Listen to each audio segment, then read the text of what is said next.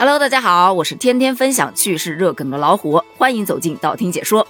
今天要跟大家分享一个特别有意思的观点，说通勤时间长对个体是坏的，但是对于企业和城市的发展不一定就是坏的，它可能会提高居民的收入，还能拉动家庭消费呢。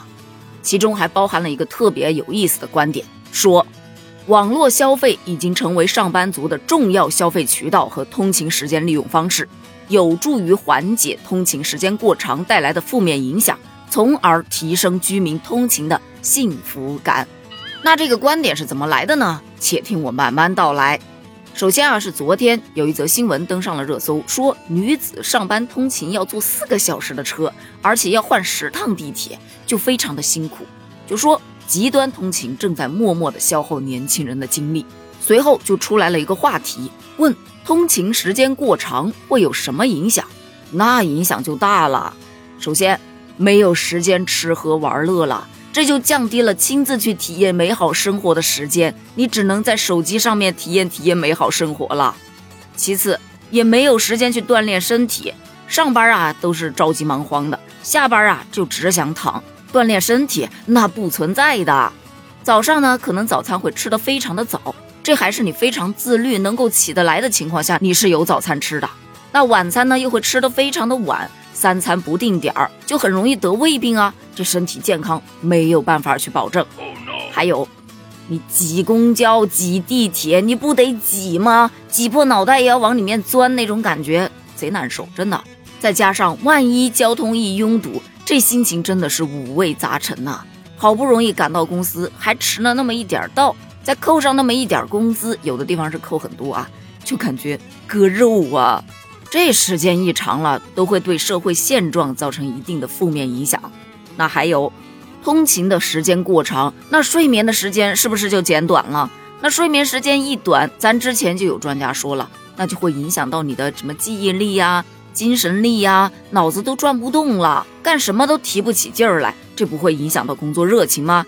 工作热情一影响了，这工作效率不就下来了吗？工作效率一下来了，这工作还保得住吗？所以啊，影响是非常大的。但专家有不同的看法，站在员工的角度，会把通勤时间划分为工作时间，那他就会在工作时间内去寻求一些补偿，以缓解自己在通勤上面的不满，自然而然就会有快乐摸鱼、提升工作幸福感的行为。那站在公司的角度。你摸鱼就会导致你的绩效低，一个月、两个月绩效低，可能你还能保得住。你长时间绩效低，不好意思了，出门左拐不送，谢谢您嘞。所以在刚开始出现绩效低的情况下，员工势必会采取措施来弥补自己的不足，从而发愤图强，努力的工作，让老板开上豪车，住上豪宅，从而提升老板的幸福感，他就不会炒我了吗？所以面对员工摸鱼的这种情况。公司可能毫不担心，没关系，绩效会出手。于是，该专家通过这种情况就总结出了一个结论：较长的通勤时间有利减少公司偷懒的总水平。嗯，咱就是说，这个结论得的些微会不会有那么一丢丢的草率呢？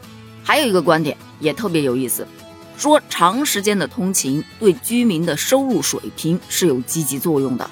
这个作用在哪儿呢？你想啊，现在都是互联网经济，对吧？很多的人上班啊都是离不开电脑的。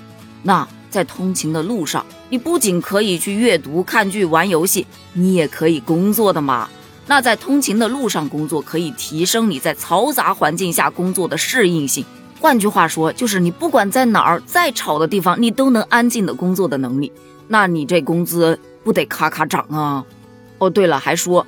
路上的阅读、看剧、玩游戏可以让你放松心情，可以降低你的压力，而且在路上网络聊个天儿也可以增加你的网络社交能力，所以还是有好处的。哎，提升了幸福感，这个观点细细琢磨一下，好像有一定的道理哈。但前提是你有个位子能够坐下来，让你安安静静的阅读、看剧、玩游戏，否则带来的只有焦虑。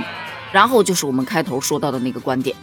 网络消费已经成为上班族的重要消费渠道和通勤时间的利用方式，是有利于缓解通勤时间过长带来的负面影响，从而提升居民的通勤幸福感的。怎么说呢？就说呀，通勤的时间一长了，是不是就减少了你的空闲时间？那当你没有空闲时间了，你要买东西，是不是直接在上班路上手机下单？